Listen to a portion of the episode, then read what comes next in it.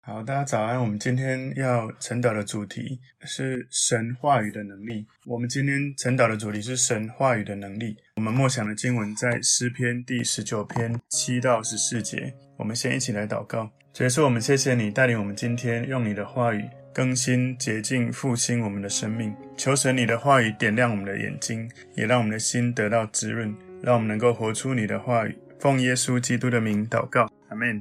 好，我们今天要一起来看晨祷的主题是神话语的能力。我们所默想的经文在诗篇第十九篇七到十四节。耶和华的律法全备，能苏醒人心；耶和华的法度确定，能使愚人有智慧；耶和华的训词正直，能快活人的心；耶和华的命令清洁，能明亮人的眼目；耶和华的道理洁净，存到永远；耶和华的典章真实，全然公义。都比金子可羡慕，且比极多的金金可羡慕；比蜜甘甜，且比蜂房下滴的蜜甘甜。况且你的仆人因此受警戒，守着这些便有大赏。谁能知道自己的错失呢？愿你赦免我隐而未现的过错，求你拦阻仆人不犯任意妄为的罪，不容这罪辖制我，我便完全免犯大罪。耶和华我的磐石，我的救赎主啊，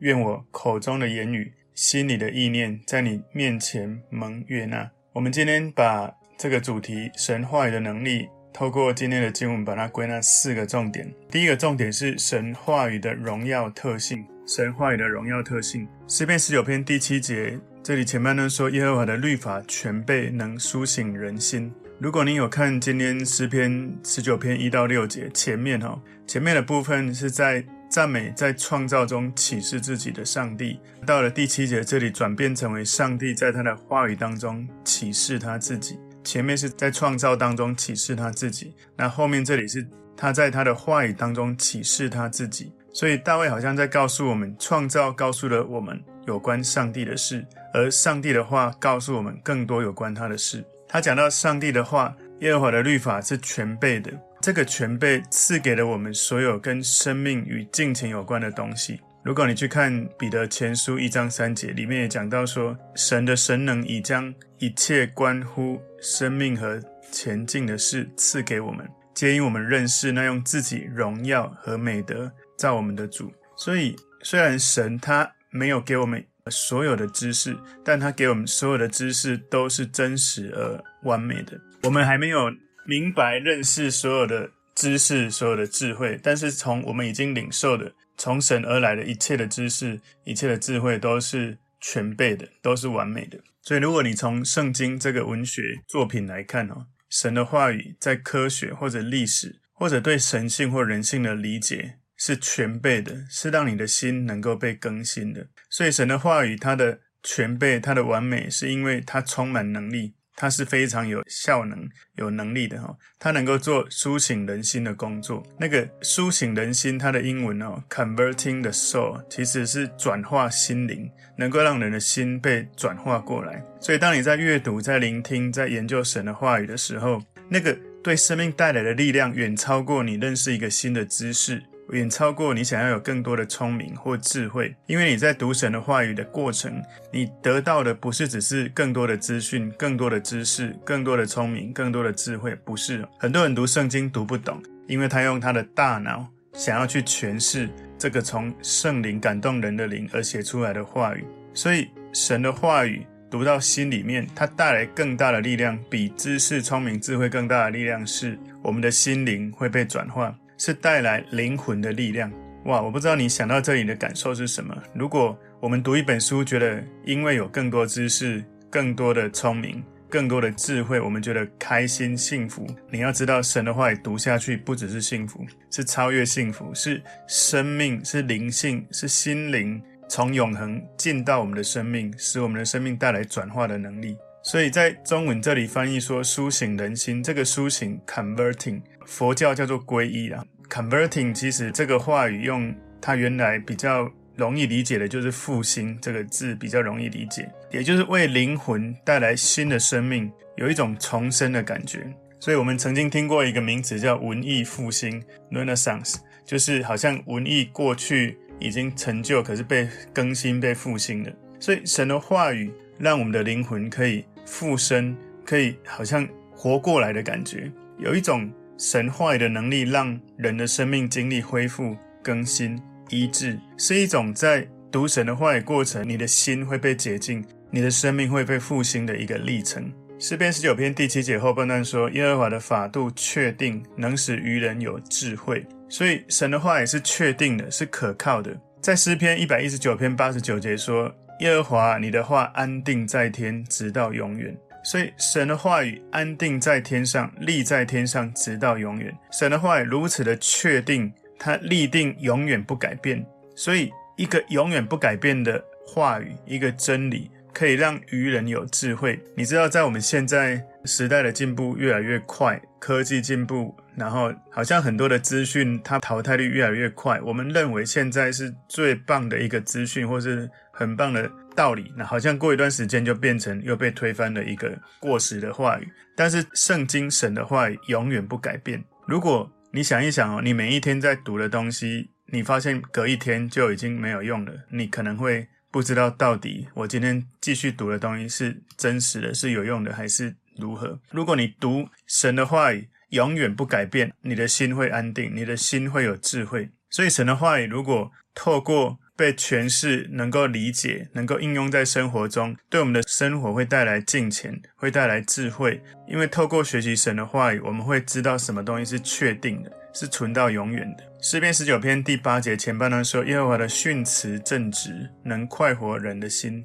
所以耶和华神的话语，它里面的诫命，它里面的教导都是对的，都是正直的，在道德上是对的，在实际的生活上是对的，在我们所有普遍不管时间或空间里面都是对的。所以这是从圣洁的神，从真实的神，从永恒里面完全正确的神，他启示我们的话语。所以当你认识神的话语，你的心会从神的话语得到喜乐，你会在神的真理、神的话语里面得到真正的快乐。然后在神的话语，你会发现你越读就越跟神建立关系。很多时候我们在认识神话语之前，我们已经从小成长的历程，我们有很多内心深处的需要没有被满足，所以变成有许多人他们去找一些假性的慰藉，不管是抽烟、喝酒、赌博，或者是其他的上瘾。我们因为想要找到里面的满足，我们找不到。可是当你开始读神的话语，你会发现哦，你不断的读神的话语，亲近神，有许多你需要，就好像我刚刚所说的，以前要靠许多的假性的慰藉，一些不好的习惯或是上瘾的这些行为，你会因为神的话语在你的心里得到甘甜，而使你发现你根本不再需要那一些过去假性的慰藉。所以诗篇十九篇第八节后半段这里说：“耶和华的命令清洁，能明亮人的眼目。”所以神的话语来自一个他本身就有一个纯洁、圣洁本质的神。所以从这样子本质的神，他释放出来的话语本身，这个话语就是纯洁的，就是清洁的，就是洁净的。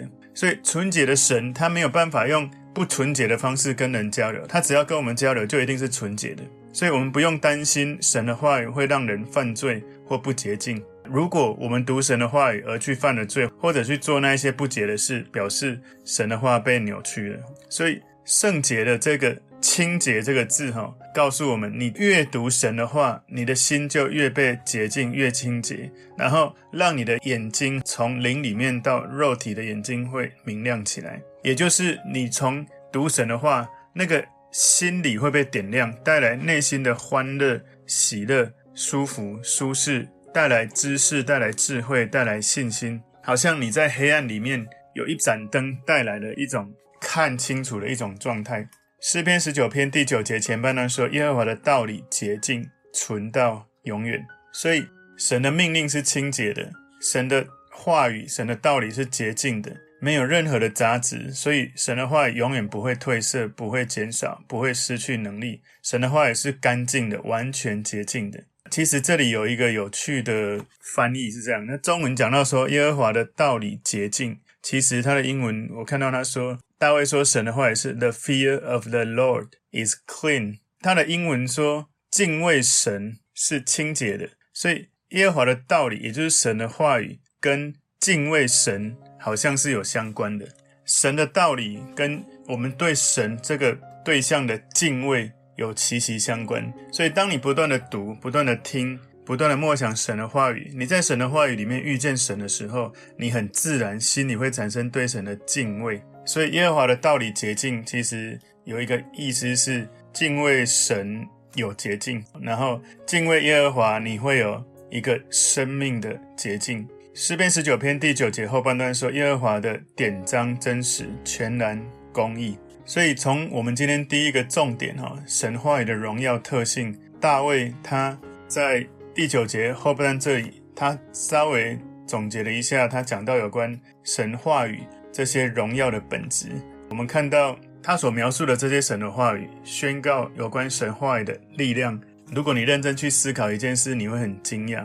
我发现。大卫应该是很认真的去阅读神的话语，去沉思，去热爱，去努力的活出来。你要知道，大卫当时他所读的圣经，应该可能只有摩西五经，顶多可能少部分的旧约。我们现在看到旧约三十九卷，新约二十七卷，我们看到的内容比大卫看到的更多。可是你知道吗？大卫他应该是在灵里面跟神话语的交流深到一种程度。你看到他从诗篇所写作的这些诗篇，光是他写了这么多，我们只是看今天少部分，我们就很难想象他怎么有办法把神的话语看得这么的深、这么的广、这么的体验、这么的难以形容哦。所以，上帝的话语非常的荣耀。当你只是去研究、去默想、去阅读一小部分，你的生命里面会被神的荣耀触摸、充满，以至于你会里面会有一些属神的智慧。里面会有一些在这个地上的人没有的东西，所以我觉得大卫在当时他能够写作这个内容，我觉得他在灵里面被神带到永恒，去看到神的圣洁、神的公义、神的荣耀。他从神的创造看到神的荣耀，他从神的话语看到神的荣耀。所以这是今天神话语的能力第一个重点，神话语的荣耀特性。第二个重点是神话语的重大价值，神话语的重大价值。诗篇十九篇第十节，这里前半段说，都比金子可羡慕，且比极多的金金可羡慕。所以大卫认为神话语的价值比黄金更有价值，更让人羡慕。大卫其实我在猜，他有非常多的财富哦。其实他觉得他不需要有再更多的金钱或财富来让他觉得开心。那那让他觉得更开心的是神的话语。所以大卫是一个非常富有的人，他以对上帝的渴慕而闻名。我们知道，从他的诗篇看到，他对神的渴慕比追求一切人间的这些功名利禄，应该是更大的渴慕。他的儿子所罗门呢，后来比大卫更加富有。你知道吗？大卫以渴慕神闻名，可是所罗门以财富而闻名。所罗门他的孩子不如大卫对神的热情，对神话语的热爱，所以所罗门后来晚年就晚节不保。跟着他所在一起的这些嫔妃去拜的偶像，那所以你看到大卫在这一节经文，那我们看到，在这个属世的世界，虽然他拥有这么多，可是那一切都不值得他去追求。他最渴慕追求的是神，是神的话语。所以上帝他说，呃，诗篇十九篇第十节，大卫说，神的话语比金子可羡慕，比极多的金金可羡慕。所以神的话语不只是。像黄金，而且比黄金更贵重还不够，而且比极多的金金可羡慕，所以很多人都喜欢黄金。不过呢，大卫这里让我们知道，那个比黄金更羡慕、比极多的金金更羡慕的是神的话语。然后他用一个很棒的语言图像来比喻，在诗篇十九篇十节后半段说：“比蜜甘甜，且比蜂房下滴的蜜甘甜。”你知道他讲比蜜甘甜，又比。蜂房，你们能不能想象那个蜂房最新鲜、直接滴下来的蜜滴到你的口里？哇！对大卫来说，上帝的话不只是比物质的财富更让人渴慕、想要追求，而且比感官的体验那种藏在嘴巴里面感官的体验，神的话也比它更美好。蜂蜜是甘甜的，吃起来很舒服，而且他还用蜂房下滴，就是立即最新鲜滴下来的蜜，更加的甘甜。你光是想象那个画面，你就觉得哇，嘴巴好甜。可是你知道，你读神的话的时候，那个甜不只是嘴巴，是整个灵魂甜到整个身体来。我不知道你的经验哈，有时候你在读神的话的时候，你读到一种甘甜的程度，你会觉得好像仿佛此刻就是永恒，然后你会不想要离开那个空间世界，你很渴望就就这样一直待着在神的话语、神的同在里面。如果你曾经做一个决定，我今天就是要来追求神，反正不管一个早上或是一整天，你就是做一个决定，我不要那么匆匆忙忙，每次读神的话就是在赶进度。你试着一个礼拜，每次每个礼拜至少有一个时间是这样，你会发现哦，让那个神的话滴到心的时候，你外面一切的事情就不会再来搅扰你了，因为神的甘甜在你里面。诗篇十九篇十一节说：“况且你的仆人因此受警戒。”所以大卫这里就告诉我们，神的话语比物质财富或者感官的享乐更重要的一个理由哈，就是上帝的话语给出了一些。指示给出了提醒哦，财富，你拥有财富或拥有感官的快乐，不会来提醒，不会来警告你哦。所以他说，因为有神的话语，所以你的仆人大卫从你的话语要被警戒。如果你有一大堆的财富，有非常多的快乐的感官的这种历程，你不会觉得这些东西要警戒你哦。所以神的话语提醒我们，我们犯了罪要被警告。神的话语提醒我们，有一些看不到的危险需要神话语的警告。神的话语提醒我们，我们有时候没有办法意识到即将面临的危险，他要警告我们。神的话语帮助我们远在即将要来未来的危险，他会提醒警告我们。但是呢，我们常常心里有一些警告，但是我们却是拒绝他的。所以在诗篇十九篇十一节后半段这里说：“守着这些，便有大赏。”那个大赏大过于我们在属世所得到的成就快乐，所以当你遵守神的话语的时候，你会有巨大的一个赏赐，巨大的回报。不过呢，要留意到，当你顺服神的话语的时候，你在顺服的本身的过程，你跟神的交流，其实你已经经历了神话语的祝福跟回报了。所以我们要去了解哦，你在追求这个看得见的属世的这些满足。跟你追求神话语得到的满足有一个很大的不同，就是当你追求神的话语的时候，你会越追求内心越平静，你的内心就会更平稳。可是你追求这个世界的一切的这些东西，你会越追求，你会越觉得不足。你会越追求神的话语，你的内心本身因为有神的同在，那就是最大的祝福。所以有时候我们在跟神祷告，在追求神赐福给我们的这些福分哦。我们常常要提醒自己，这些福分不是神。我们在追求神、在祷告、在默想神的过程本身，我们就已经经历神的祝福。在那个过程，神跟我们交流，已经是一个最大的祝福。所以，神的话语，它放在我们的心中，有一个重大的价值，比金金更羡慕，比一切的属世的快乐感官更美好。而且，更重要的是，神的话语会警戒我们，会提醒我们如何能够过正确的生活。好，第三个，今天神话语的能力的重点是内心洁净的渴望。内心洁净的渴望。当你读神的话语到一种程度，你会渴望内心被神话语洁净。诗篇十九篇十二节说：“谁能知道自己的错失呢？”在刚刚前一节第十一节里面哦，大卫在反思神话语中的警告，顺服神话语得到了巨大的奖赏，让他反思，他忽视警告跟不去。执行神话语的话会发生什么事情？所以他在问谁能够知道自己的错失呢？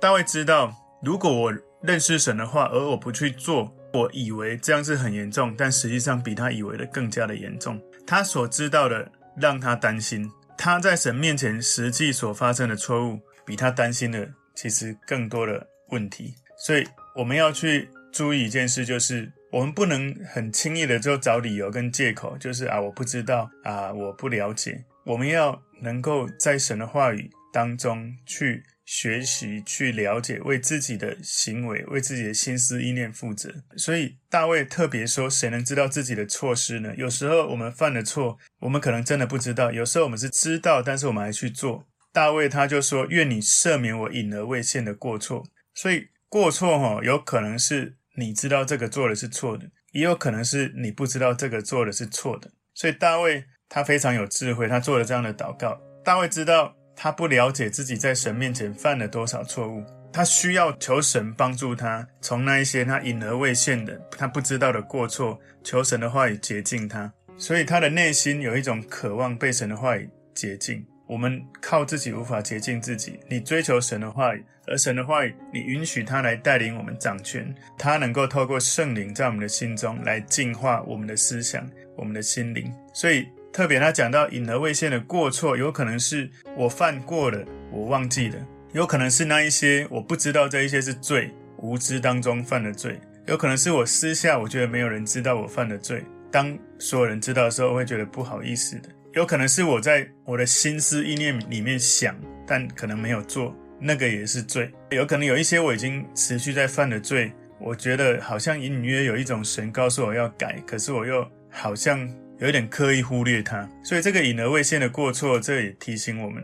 是不是有可能在我们的生活当中有一些神已经感动我们觉得要改的，但是我们刻意忽略，或者是我们其实我们在思想或话语上面，其实我们犯了许多的错，但是我们忽略了，我们以为其实没有。求神也帮助我们，好像大卫这样子的祷告，隐而未现的过错，帮助我们不要让这个错持续下去。诗篇十九篇十三节说：“求你拦阻仆人不犯任意妄为的罪。”所以大卫不止求神洁净他的内心。避免去做那一些明显的错误、隐而未现的错误，然后求神拦阻他不要犯任意妄为的错。大卫知道他的问题有引而未现的错，有未知的错，有任意妄为的错，所以他在这里他求神帮助他，求神帮助他不要犯任意妄为的罪。任意妄为的罪是这样子哈，就是我们明知故犯，就是我们已经知道了，或者有人。提醒告诉我们，或者神的灵在我们里面有一个感动告诉我们，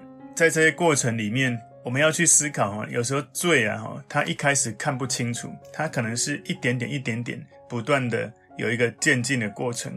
什么意思呢？从一开始有一个诱惑，然后诱惑来的时候，让你的思想开始往错误的方向走，然后你的思想往错误的方向走，又持续反复的去思想，持续反复的去思想。到你很想要让这件事情实现，然后呢，你就开始去计划让这件事情行动，然后你再找机会让这件事情成就，然后到最后你去执行了这件事情。而你做了这件事情之后，哇，感觉还不错，然后重复再做这件事，重复的过程做到有一种上瘾了，慢慢变成，诶，觉得好像没有做不舒服，然后变成一种习惯，以至于那个东西。你做错误的这一个行动，变成一种偶像的崇拜。你把某件事情上瘾了，变成那个东西比你默想渴慕神更加的上瘾哦。当然，这包含所有许多我们上瘾的东西，然后可能是习惯行为、某个 3C 的产品，或者是某个我们不应该持续去做，但是我们却忍不住会持续做的事情。事实上，那个过程，你开始偶像崇拜。然后呢，你开始被这个东西奴役了。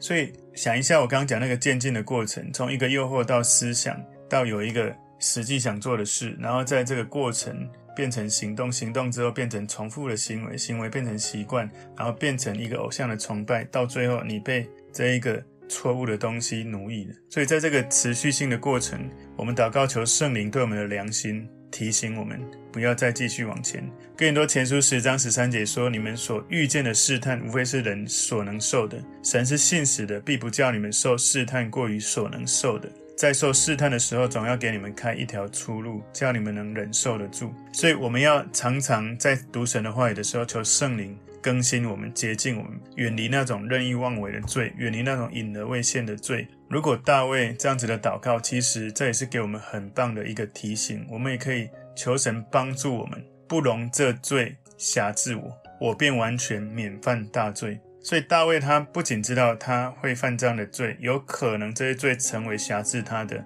一个对象，所以他透过祷告求神帮助他摆脱这些罪的权势，不被这些罪的权势所影响。所以保罗告诉我们说，罪不能做我们的主，我们不在律法之下，乃在恩典之下。在罗马书六章十四节，大卫知道他有神的话语，有神的灵提醒他，他就完全免犯大罪。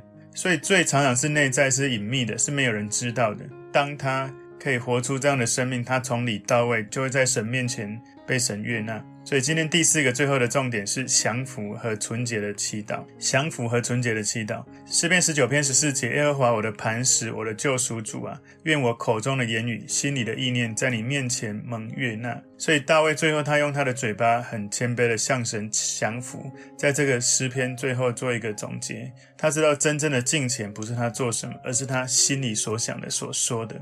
所以他在神的面前祷告，求神帮助他改变他，在神的面前能够蒙神悦纳。所以他向神献上他的心，求神掌管他的话语。他说：“耶和华我的磐石，我的救赎主啊！”他知道他需要一个稳固的磐石，他需要一个救赎的神。来帮助他成为他的力量，让他能够有一个磐石，能够站稳脚跟，让他能够有一个救赎，让他从一个被奴役的状态被买赎出来，让他可以从脱离那一些错误的追求里面回到神的面前。所以大卫在前面一到六节讲到有关创造中的荣耀的神的本质，而在后面这里我们看到他讲到神话语的。荣耀的本质。我们今天看到神话语的能力有四个重点：第一个是神话语的荣耀特性；第二个是神话语的重大价值；第三个是内心洁净的渴望；第四个是降服和纯洁的祈祷。我们一起来祷告，结束我们祷告，求主你的话语更新洁净，祝福我们的生命，让我们能够被你的话语洁净，能够活出你喜悦的生命，不犯这些罪恶。感谢主，奉耶稣基督的名祷告，阿门。